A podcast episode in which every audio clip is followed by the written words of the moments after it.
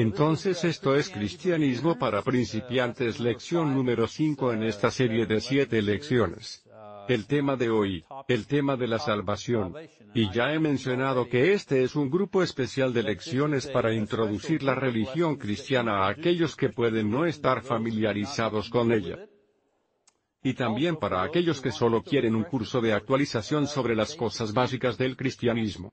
Hasta ahora en nuestras series hemos discutido, número uno, la creencia en Dios, en otras palabras, el por qué los cristianos creen en Dios. La segunda lección, la religión cristiana en sí. Comparamos la religión cristiana con otras religiones del mundo para ver cómo fue diferente, cuáles fueron las ventajas de la religión cristiana en comparación al budismo por ejemplo, o el islam. Luego estudiamos la historia y la escritura de la Biblia en sí, cómo obtuvimos la Biblia, cómo vino a nosotros. Y algunas de las razones por las que creemos que la Biblia está inspirada en Dios. Y después la última vez estudiamos la persona de Jesucristo, quién es Jesucristo de acuerdo a lo que la Biblia dice sobre él. En nuestra lección de hoy vamos a hablar sobre el tema de la salvación. La cuestión más importante en la Biblia hablado por Jesús y claro, por la religión cristiana. Ahora, primero que nada, necesitamos darnos cuenta que cada religión tiene una idea de la salvación. Eso no es único del cristianismo. Usualmente la salvación, cual sea la religión a la que mires, usualmente se refiere a algún estado alterado o mejorado de estar en esta vida o una nueva existencia de algún tipo después de la muerte. Cada religión, hemos aprendido, tiene un nombre diferente para la salvación. Por ejemplo, los taoístas lo llamaron balance. Encontrar el balance entre el yin y el yang. Ese es el último estado del ser. Los budistas se refieren a la salvación como el nirvana. Los hindúes lo llaman moksha. El islam habla del paraíso. Así que no importa cómo lo llamen otras religiones, o describan su experiencia, sin embargo, todas ellas comparten el camino similar a su propio concepto de salvación. Cada religión tiene una manera de llegar a esa salvación, cada una de ellas las tiene. El punto que estoy haciendo es, es el mismo camino para todas estas otras religiones. En todas las religiones a excepción del cristianismo, la salvación se logra por algún tipo de esfuerzo humano. Por ejemplo, el budismo requiere la meditación y el entendimiento, el sacrificio, para poder alcanzar su meta salvadora. El Islam exige que su lealtad, práctica y mantener los cinco ejercicios espirituales, los cinco pilares, hemos hablado sobre eso, si desean llegar al paraíso. Entonces estos son solo dos ejemplos, pero todas las religiones, aparte del cristianismo, exigen alguna forma de moral o ley religiosa, para ser digno o aceptable de un poder más alto y así ser salvado. Esa es una cosa que todas las religiones, excepto el cristianismo, comparten. Entonces la premisa básica siempre es la misma de religión en religión. La humanidad tiene defectos y está sujeta a la muerte. Dios o un poder mayor o una fuerza mayor, de alguna especie provee el conocimiento, y el método para mejorar esta condición de defectos, y finalmente escapar de la muerte de alguna forma. Ese conocimiento y método es mediado por líderes religiosos quienes enseñan, y mantienen la disciplina espiritual para tarde o temprano ser salvado. De nuevo, la salvación tiene diferentes nombres, dependiendo de la religión. Y luego, si el individuo trabaja lo suficientemente duro, entrena lo suficientemente duro, es lo suficiente ferviente en su práctica de reglas y costumbres religiosas, él o ella ganarán el precio de la salvación. Ahora, a excepción de costumbres y nombres, este ha sido el patrón para obtener la salvación. Remarcado por la mayoría de las religiones en el mundo a través de la historia de la humanidad. Tienen nombres diferentes, prácticas diferentes, idiomas diferentes, ropas diferentes, tú sabes, todo diferente. Pero el patrón es siempre el mismo. La manera en lograr la salvación, como sea que la llames, siempre es la misma en todas estas religiones. La idea y el enfoque del cristianismo a la salvación, sin embargo, es completamente diferente. Y eso es de lo que queremos hablar esta noche. Entonces hablemos sobre el cristianismo ahora y la cuestión de la salvación, el problema primero que todo. El cristianismo comienza con la misma premisa con respecto a la condición general de la humanidad, que tienen otras religiones. Los seres humanos teniendo defectos, están sujetos al fracaso moral y al sufrimiento físico, y por último, la muerte. La Biblia, la cual revela la visión del cristianismo de la salvación humana, enseña que la fuente de esta condición es la pecaminosidad de la humanidad. Pablo, por ejemplo, el apóstol, resume esta idea en su epístola a los romanos cuando él dice pues todos han pecado, y están privados de la gloria de Dios. Ahí en un versículo resume la condición del hombre. Y luego él declara cuáles son las consecuencias de esta pecaminosidad. En Romanos las 6 y 23 dice porque la paga del pecado es muerte. ¿Qué causa la muerte? El pecado, la pecaminosidad. En otra epístola, Juan el apóstol esta vez describe lo que es el pecado. Él dice, todo el que comete pecado quebranta la ley. De hecho, el pecado es transgresión de la ley. En otras palabras, la desobediencia, romper la ley de Dios. Eso es lo que es el pecado. Y luego en el libro de Isaías, el profeta del Viejo Testamento, Isaías explica con más detalle el efecto que el pecado tiene en nosotros y por qué lleva a la muerte. Entonces Isaías dice lo siguiente. Él dice son las iniquidades de ustedes esa es tu ilegalidad, tus pecados son las iniquidades de ustedes las que los separan de su Dios. Son estos pecados los que lo llevan a ocultar su rostro para no escuchar. Así que si resumiera estos pocos versículos sobre el pecado y su efecto, podríamos decir lo siguiente en resumen. El pecado es la desobediencia al deseo de Dios. Todos en un momento u otro pecan. Esta desobediencia entonces nos separa de Dios. La palabra muerte en hebreo de hecho significa separación, significa separar. Está separado de Dios. Esta separación finalmente lleva a nuestra muerte física así como también a nuestro sufrimiento espiritual debido a que nuestro espíritu no puede estar en paz, o experimentar dicha si está separado del Espíritu de Dios en cuya imagen fue originalmente creado. Génesis la 1 y 26. Entonces quiero darles una especie de ejemplo visual de este fenómeno de separación y pecado y su efecto. Y para esto necesito un apoyo aquí, entonces digamos por el bien del argumento que esta planta es Dios y su gente. Dios es el tallo principal y la gente son las hojas que están unidas al tallo principal. Ahora sabemos que siempre y cuando las hojas estén unidas a la planta, están vivas y producen más hojas y producen flores, etc. Sin embargo, si tomara un par de tijeras y cortara una de las hojas de esta bonita y encantadora planta aquí, ¿qué sucedería? Bueno, podría miraría estas hojas y diría, bueno, esta hoja aquí, se mira exactamente igual que esta hoja. Es verde, tiene olor, está húmeda, incluso puedo sentir la humedad del tallo. Pero ¿qué es en realidad? Bueno, sabemos que después de un cierto periodo de tiempo, esta hoja aquí comenzará a descomponerse.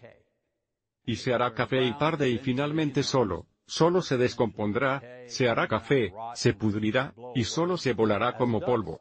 Ahora, la planta principal, sin embargo, continuará creciendo. Quiero decir, esta hoja, incluso por un momento o dos parece que esta hoja aquí, tarde o temprano esta morirá. Esta continuará creciendo y floreciendo. ¿Por qué?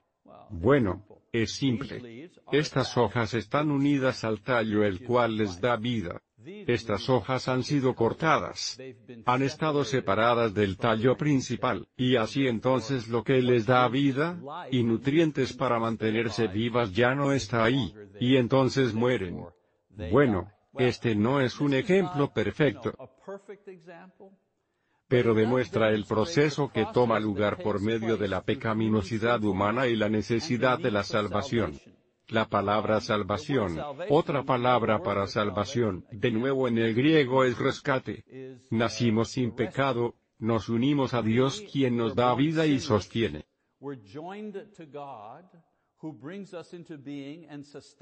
Nuestras vidas físicas y espirituales porque estamos unidos a Él tarde o temprano pecamos. Desobedecemos sus mandamientos y sus leyes respecto al comportamiento moral y espiritual.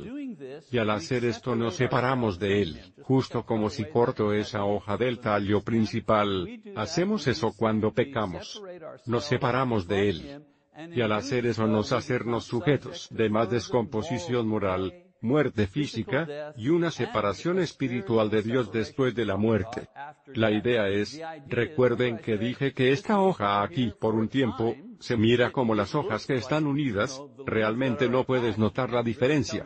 Solo con el tiempo esta hoja comienza a pudrirse y descomponerse. Bueno, de la misma forma, cuando estamos separados de Dios, por un tiempo nos vemos bien, somos saludables, caminamos por ahí, producimos niños, construimos cosas, somos felices, nos reímos, tenemos todos estos tipos de actividades, pero sabemos que el tiempo sigue corriendo.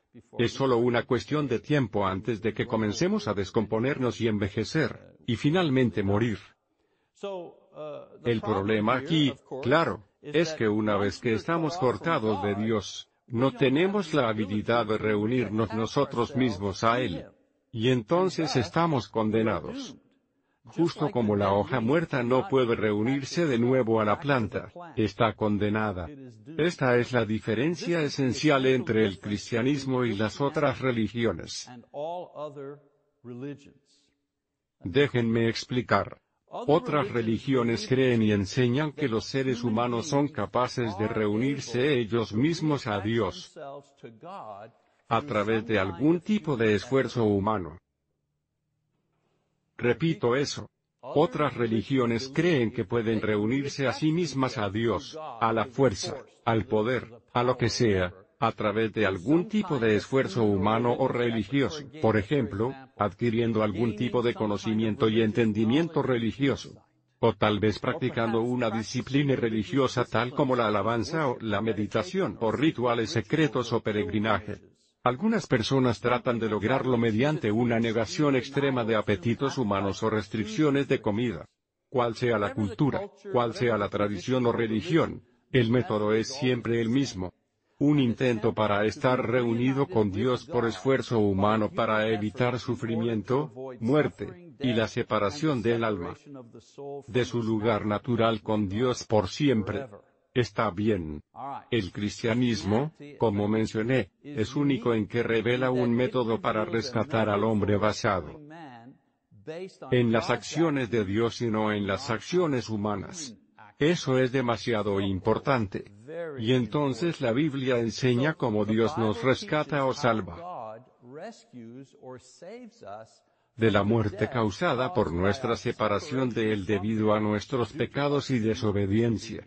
Así es como funciona. Número 1. Dios paga la deuda moral que le debemos.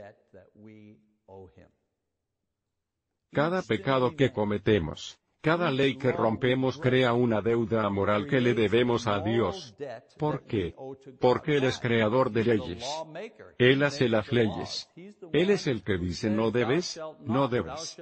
Y cuando rompemos su ley, le debemos una deuda moral.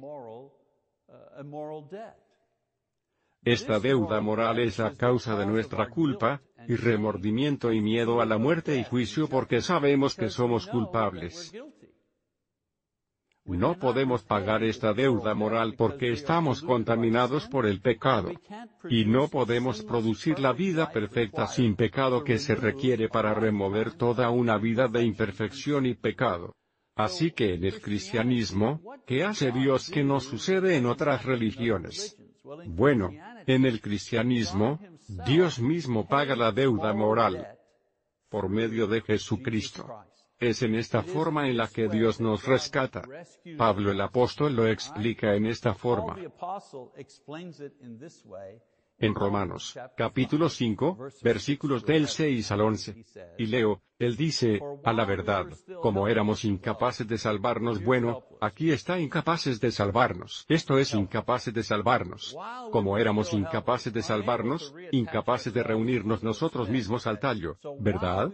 Entonces, a la verdad, como éramos incapaces de salvarnos, en el tiempo señalado Cristo murió por los malvados. Difícilmente habrá quien muera por un justo, aunque tal vez haya quien se atreva a morir por una persona buena.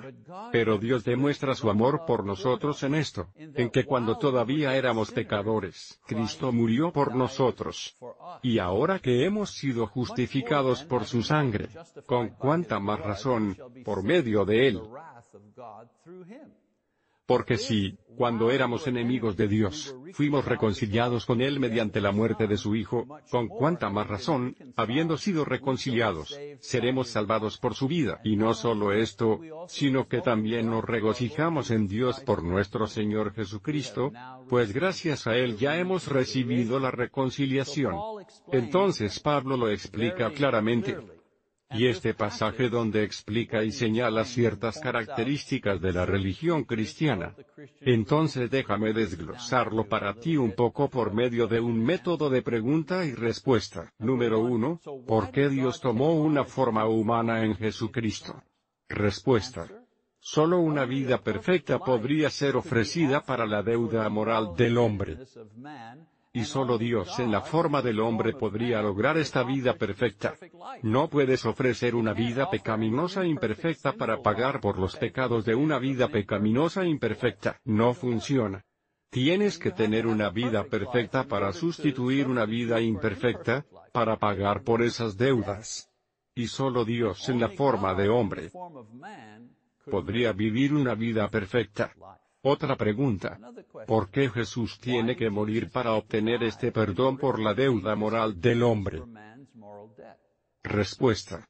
La deuda, o la muerte, era requerida porque de acuerdo con las leyes espirituales de Dios, la pecaminosidad humana solo podía expiada mediante la muerte. Esa es la única forma en la que puedes expiar el pecado. Alguien dice, ¿por qué? ¿A quién se le ocurrió eso? A Dios. Esa es su ley espiritual. ¿Dónde vemos eso? Bueno, leamos Hebreos las 9 y 22. Dice, de hecho, la ley exige que casi todo sea purificado con sangre, pues sin derramamiento de sangre no hay perdón. Eso no es una ley física. No es como una ley científica como la gravedad o algo así. Es una ley espiritual. No fue creada por seres humanos. Dios hizo esta ley. Lo leí de nuevo. De hecho, la ley, la ley de Dios, exige que casi todo sea purificado con sangre. ¿Qué quiere decir con sangre? Bueno, con la vida porque la vida está en la sangre, pues sin el derramamiento de sangre, sin la muerte, sin alguien sacrificando su vida, él dice, no hay perdón. Eso es todo de lo que se trata el Viejo Testamento. Todos esos animales sacrificados, ellos simplemente fueron un avance de lo que iba a venir, lo real lo cual es Jesucristo. Y entonces una vida perfecta era requerida para compensar la vida imperfecta de la humanidad que fue destruida por el pecado. Y así Dios toma la forma de un ser humano, lo llamamos Jesucristo, y ofrece su vida inocente y perfecta como un sacrificio para pagar la deuda moral del pecado por toda la humanidad. Está bien, otra pregunta. Bueno, ¿cómo el sacrificio de Jesús paga por los pecados de todos? Respuesta. Si Jesús solo fuera un hombre, incluso un hombre bueno y santo, su sacrificio podría expiar por él mismo y tal vez por otra persona. Un hombre paga por otra persona. Pero debido a que Jesús también es Dios y tiene una naturaleza divina, el valor intrínseco de su vida y entonces su sacrificio es diferente. Como Dios, el sacrificio de su vida divina es capaz de pagar por los pecados de toda la humanidad. La vida divina, la cualidad intrínseca, el valor de su vida, diferente que cualquier otra vida es tal que vale la vida de cada ser humano nacido. Eso es el por qué necesitamos al Hijo Divino de Dios para ofrecer la vida humana. Un pasaje interesante en Primera de Pedro las 3 y 18. Pedro habla sobre esto. Él dice porque Cristo murió por los pecados una vez por todas, el justo por los injustos, a fin de llevarlos a ustedes a Dios. Él sufrió la muerte en su cuerpo, pero el Espíritu hizo que volviera a la vida. Otro pasaje interesante en Hebreos las 7 y 25. El escritor dice por eso también, hablando de Jesús, puede salvar por completo a los que por medio de él se acercan a Dios, ya que vive siempre para interceder por ellos. Él tiene una vida eterna. Él es siempre capaz de ofrecer su sacrificio por siempre por nuestros pecados. El valor de su sacrificio es tal que paga por el pecado de todos por siempre. Otra posible pregunta. ¿Cuál fue el propósito del pueblo judío? ¿Qué papel jugaron en todo esto? Bueno, como he explicado en otros lugares, Dios escogió un hombre, Abraham. Y de él creó un agente especial, él les dio su religión. Él les dio un país, Él les dio leyes y formó su cultura e historia. Y su religión. Leemos sobre esto en el Viejo Testamento. Ahora, la razón para esto fue para proveer un escenario religioso, cultural e histórico en el cual apareciera como Jesucristo. Su propósito fue el de ofrecer su vida por los pecados de la humanidad. El pueblo judío fue el vehículo utilizado para hacer su apariencia humana y para ser también la primera nación en la cual este perdón sería ofrecido. Y luego una de las preguntas, u otra pregunta, ¿cuál es el papel de la Biblia? Bueno, la Biblia es el recuento inspirado del plan de Dios para salvar a la humanidad a través de Jesucristo registra el comienzo del mundo pero después se enfoca en la formación del pueblo judío, y luego continúa relatando su historia hasta la aparición de Jesús y sigue con los relatos de los testigos de su muerte y su entierro, resurrección, su ascensión. Y después la Biblia termina con la historia de la formación de su iglesia, y la propagación del cristianismo en el primer siglo. Su tema principal, sin embargo, es la salvación de la humanidad por medio de Jesucristo. Pablo el apóstol resume esta idea en escrito a un joven ministro cuando dice lo siguiente. Desde tu niñez conoces las sagradas escrituras. Esas son las escrituras que pueden darte la sabiduría necesaria para la salvación mediante la fe en Cristo Jesús. Segunda de Timoteo, las tres y cuarto. Y así el cristianismo presenta una forma única de tratar con las consecuencias de la debilidad humana y el fracaso moral, no por esfuerzo humano y práctica religiosa o intentos para lograr la perfección moral. Pero Dios se ofrece a sí mismo a través de Jesucristo, como un pago por la muerte de nuestros pecados. Ahora, en el cristianismo Dios nos rescata de la muerte, de la separación, de la condena. Porque no tenemos el poder de rescatarnos nosotros mismos. Y si recuerdan algo de esta lección, traten de recordar que la diferencia principal entre el cristianismo y todas las otras religiones organizadas es que en el cristianismo Dios es el que nos rescata. Y en todas las otras religiones, los seres humanos tratan de rescatarse a sí mismos con la ayuda de Dios, una diferencia muy grande. Ahora, esto no dice que los humanos no tengan participación en el rescate. Ofrecemos algo a Dios. Pero es la única cosa que verdaderamente le tenemos que dar a Dios si eso es nuestra fe. Es la única cosa que nos pertenece que tenemos que ofrecer. Todo lo demás nos lo da Dios. pero nosotros poseemos nuestra fe. Poseemos el sí o el no. Poseemos la habilidad de decirle sí a Dios, yo creo, o no a Dios, no creo. Eso es de nosotros para dar. Y eso es exactamente lo que Dios pide de nosotros, la cosa que tenemos, la habilidad de darle a Él. Y esto nos trae a la segunda enseñanza importante en la Biblia con respecto a este tema de salvación.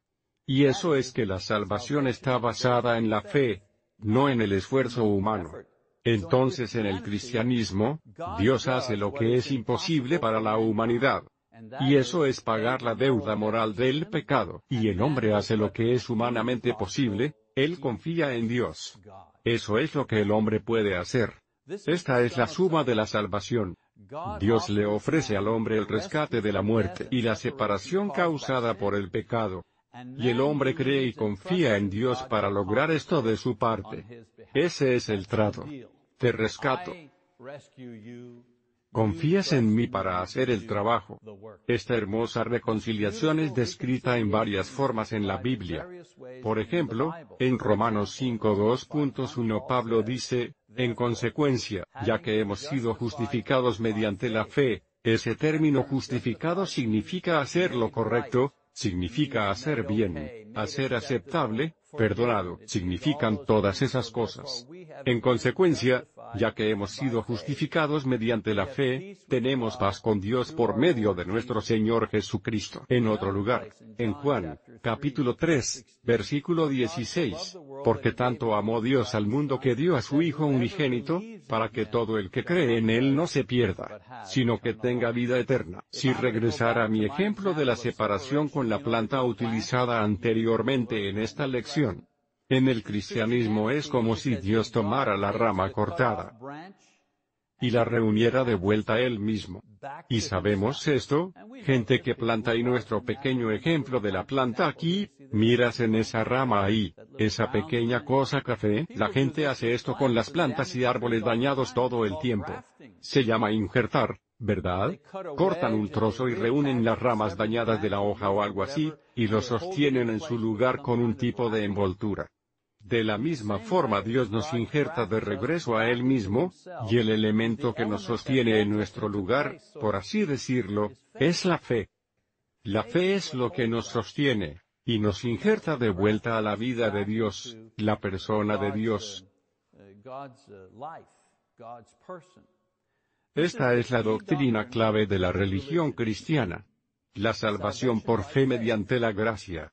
En otras palabras, debido a la generosidad de Dios, su gracia, Él nos ofrece salvación, rescate, basada en nuestra fe en Jesucristo, y no basada en bien personal o esfuerzo humano.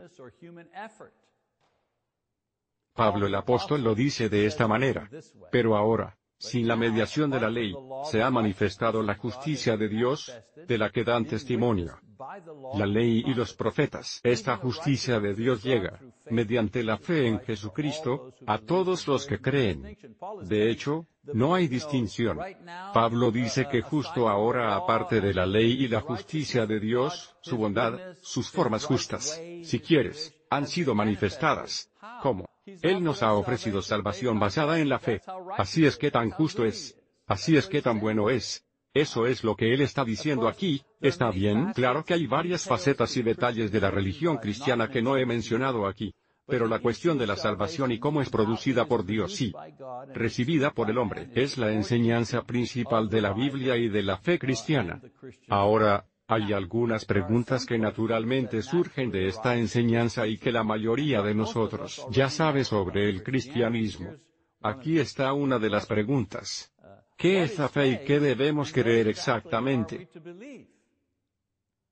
Bueno, primero que nada, creencia, por simple definición, es aceptar algo como verdad. Esa es la definición de creer. Acepto que esto es verdad. Eso es creer. En el cristianismo, aceptamos como verdad que Jesucristo es el Hijo de Dios. Eso es lo que creemos, eso es lo que aceptamos como verdad. Cuando fue retado a creer, Pedro, uno de sus apóstoles, demostró la esencia de la creencia cristiana cuando dijo lo siguiente. Tú eres el Cristo, el Hijo del Dios viviente Mateo las 16 y 16. Ahora hay muchas otras enseñanzas y detalles de la fe cristiana que uno debe conocer y entender y creer.